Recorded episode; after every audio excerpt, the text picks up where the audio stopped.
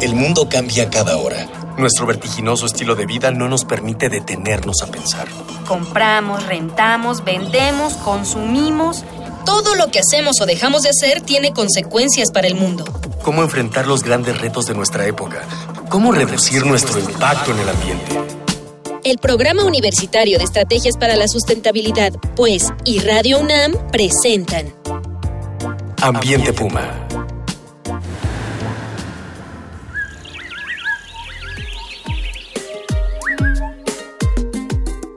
Hola, ¿qué tal? Soy Miguel Ignacio Rivas y a nombre de Mireya Imas, directora del Programa Universitario de Estrategias para la Sustentabilidad de la UNAM, les doy la bienvenida a su programa Ambiente Puma. Voces ideas y acciones sustentables. El programa pasado hablamos con la doctora Esther Quintero, subcoordinadora de especies prioritarias en la Comisión Nacional para el Conocimiento y Uso de la Biodiversidad, CONABIO, sobre la vaquita marina y su importancia para el ecosistema marino. Y así comenzamos con la segunda parte de nuestro programa Vaquita Marina. Antes de empezar la plática con nuestra invitada, vamos a escuchar las voces de la comunidad estudiantil de la UNAM, a quienes les preguntamos, ¿por qué la vaquita marina está en peligro de extinción?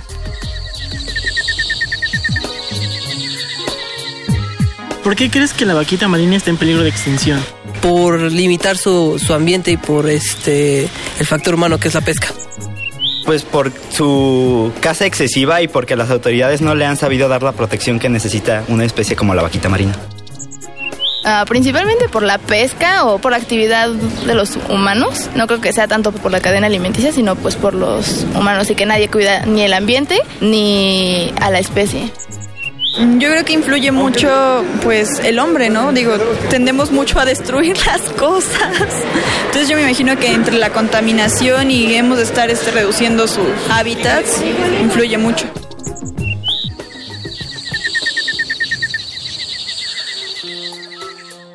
Muy bien, ya escuchamos a nuestras compañeras y compañeros de diversas facultades de la UNAM diciendo por qué es difícil este, ver el panorama de la vaquita marina. Y por eso te pregunto, ¿qué ha aportado la Conavio para su conservación? ¿Cuál es el, cuál es el papel que juega ahorita este, la Conavio con la vaquita marina? Bueno, pues igual que para todas las especies, la Conavio lo que hace es nos gusta decir, creo que ya te lo había comentado una vez, este, que generamos esta inteligencia para la toma de decisiones. Entonces, en la Conavio eh, se analizan y se recopila toda la información sobre la especie y sobre las problemáticas. También se ha dado dinero para hacer proyectos sobre otra especie que ahorita vamos a comentar más a profundidad, que se llama totoaba, que es un pez, que es realmente la especie target, la especie que se pesca, por la cual la vaquita marina muere. Entonces, o sea, en la Conavio se han hecho varios se ha dado financiamiento para hacer estudios sobre Totoaba, sobre el estado de conservación de Totoaba, sobre la problemática, sobre el ciclo de vida, sobre cómo están actualmente estas poblaciones. O sea, la Totoaba es este pez que 100 gramos cuesta miles de dólares. Sí, en realidad el pez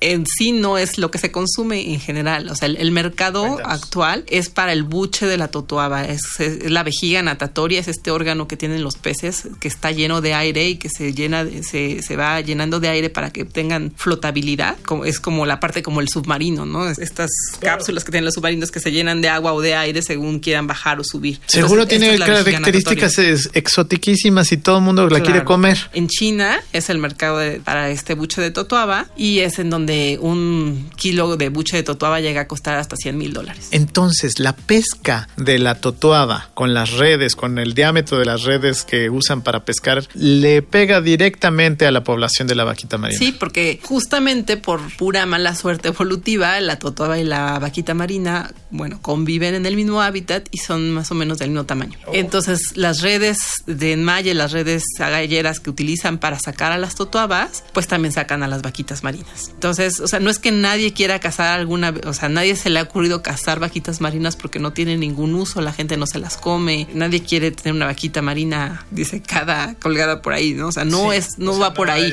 O sea, la vaquita marina realmente a nadie le interesó, sino que siempre se, se fue por la caza de totoaba. Primero era simplemente como pesca comercial común y corriente, porque pues es un pez grande, es un pez que obviamente tiene una buena cantidad de carne, y después las poblaciones de totoaba también empezaron a disminuir, Claro. hubo una veda, o sea, Claro. hace muchos años que hay una veda de totoaba, se dejó de pescar, la vaquita marina también empezó a recuperarse en sus números porque no había pesca de totoaba, pero fue a partir más o menos del 2011 cuando empezó fuertemente la demanda del mercado chino. He leído por ahí que hasta la usan para remedios de homeopatía y cosas así, ya sabes, además siempre se les ponen atributos que no, no, no vienen al caso, ¿no? Y bueno, pues de ahí fue que se explotó, que explotó la pesca de totoaba, la pesca ilegal de totoaba, porque además hay que decirlo, ¿no? Es ilegal, o sea, no está permitido pescar totoaba de ninguna manera. Las redes, las redes agalleras están prohibidas en toda la región del Alto Golfo. Entonces, bueno, en realidad es, es un problema por eso, ¿no? O sea, el foco está con la vaquita marina y con la totuaba. Entonces, esto le da un foco internacional a esto, ¿no? Entonces, de repente escuchamos en el radio y vemos en la televisión y en las redes sociales que Leonardo DiCaprio lanza un tuit y se lo lanza a autoridades mexicanas diciendo, por favor, hagan algo porque se va a acabar la vaquita marina, ¿no?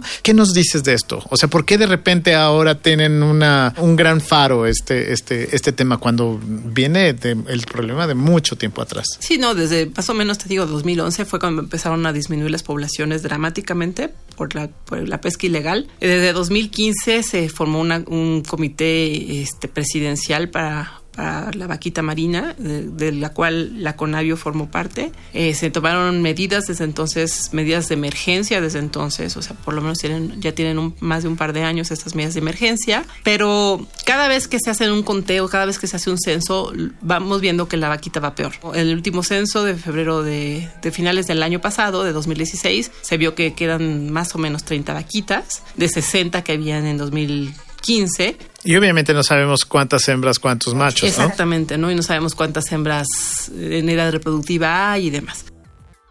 Entonces, bueno, fue a partir de este momento en que salta eh, este problema a nivel internacional y todo el mundo empieza a, a hablar sobre la vaquita marina, ¿no? Eh, yo creo que también es, es justo decir que el gobierno de México ha hecho hasta lo imposible por, por salvar a la vaquita. Se han tomado acciones muy importantes como por ejemplo ampliar el polígono de, del área de conservación de vaquita marina de 126 mil a 1.300.000 hectáreas. ¿no? Se, han, se decretó una veda de, de, pesca comercial de dos años. Se empezó a dar una indemnización a los, a los pescadores para que no pes, por no pescar. Eh, y, y se les da dinero directamente dinero por directamente, no pescar, pero la totuaba es la totuaba, la totuaba ¿verdad? sí que, o sea, siempre que haya un mercado negro, o sea, siempre que hay una demanda, va a haber un, va a haber un, este, va a haber quien provea ese, ese producto, ¿no? Y eh, creo que también se deja muy de lado que los principales compradores están en China, que el tráfico pasa por los Estados Unidos y que estos gobiernos no se han comprometido como deberían para terminar con este tráfico ilegal, ¿no? Bueno, estamos aquí lanzando así directamente. No hay un compromiso de parte de, de estas naciones para que la vaquita marina también este, pueda subsistir. Claro, porque el, el, los buches de Totuaba salen todos los días desde Tijuana, pasan por Estados Unidos para llegar a China y en China se siguen traficando y saben que todos los días llegan estos vuelos de San Diego, de Los Ángeles o de Tijuana mismo y que vienen ahí los, cargamentos eh, ilegales y pues poco se hace. Uf. Entonces es, es, un problema bien, bien fuerte eh, y pues qué bueno que haya una, qué bueno que este tipo de gente como Leonardo DiCaprio o como Gael García pues se metan a la discusión para que sea cada vez más público pero pues sí es, es bien importante que, que, que, no se quede esta idea de que solamente es, es, responsabilidad del gobierno de México y que solamente son los gobiernos, ¿no? O sea, son, finalmente los que compran son personas, son personas común y corriente. Este, claro. Todos nosotros siempre estamos haciendo una diferencia con los, nuestros hábitos de consumo, con las demandas que nosotros hacemos al mercado y o sea, no son los gobiernos los que tienen que hacer las cosas. Al final, o sea, las, las personas o sea, del es un gobierno, ciclo, claro, totalmente, o sea, es un ciclo son unas en... poquitas. Y la sociedad civil somos millones y nosotros seríamos los que tendríamos que estar haciendo la diferencia, ¿no? Muy bien. ¿Qué panorama? ¿Qué panorama? ¿Qué les parece? Envíenos sus comentarios. Nos interesa mucho su opinión. El día de hoy estamos regalando un ejemplar del título Cambio Global, Causas y Consecuencias, publicado por la UNAM y Editorial Siglo XXI, para la primera o el primer radio escucha que nos diga a través del Twitter, en México, ¿cuántas especies de mamíferos endémicos existen? Nuestras vías de, contacto son en Twitter, arroba UNAM Sustentable, en Facebook e Instagram Sustentabilidad UNAM o al correo electrónico ambiente arroba puma unam mx.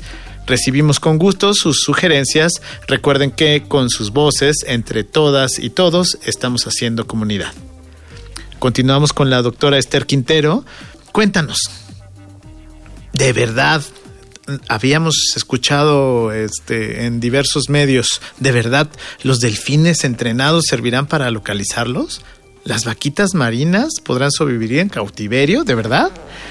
Pues es una última esperanza que se tiene para recuperar. Hay un programa, se hizo un programa junto con la Semarnat, con WWF, con el Comité Internacional de Recuperación de Vaquita Marina, sirva que, que, depende de la Comisión Ballenera Internacional, que se llama Vaquita CPR, ¿no? que es Conservación, Protección y Recuperación de Vaquita. Y pues por lo que se ve, o sea, cuando hay un crimen organizado metido en, en, este tipo de tráfico, es bien difícil pararlo. Entonces, una de las cosas que se ve es que no vamos a poder eh, parar el tráfico antes de que eh, nos quede alguna vaquita marina. Y entonces se, pensó en este plan, en, meter estos delfines eh, para delfines entrenados de la Marina de Estados Unidos para encontrar a las vaquitas marinas. Como te comentaba, las vaquitas marinas son súper difíciles de ver, eh, las aguas son muy, muy turbias, el, oleaje es muy fuerte y pues de hecho cuando hay censos, los censos se hacen por recuperación de sonidos. ¿No? Este, ¿no? no, es que se vea una vaquita, entonces solamente se oyen los, los, las frecuencias este, que, que, emiten las vaquitas y con esto se hacen las estimaciones. Entonces, no son avistamientos, no ahora son avistamientos.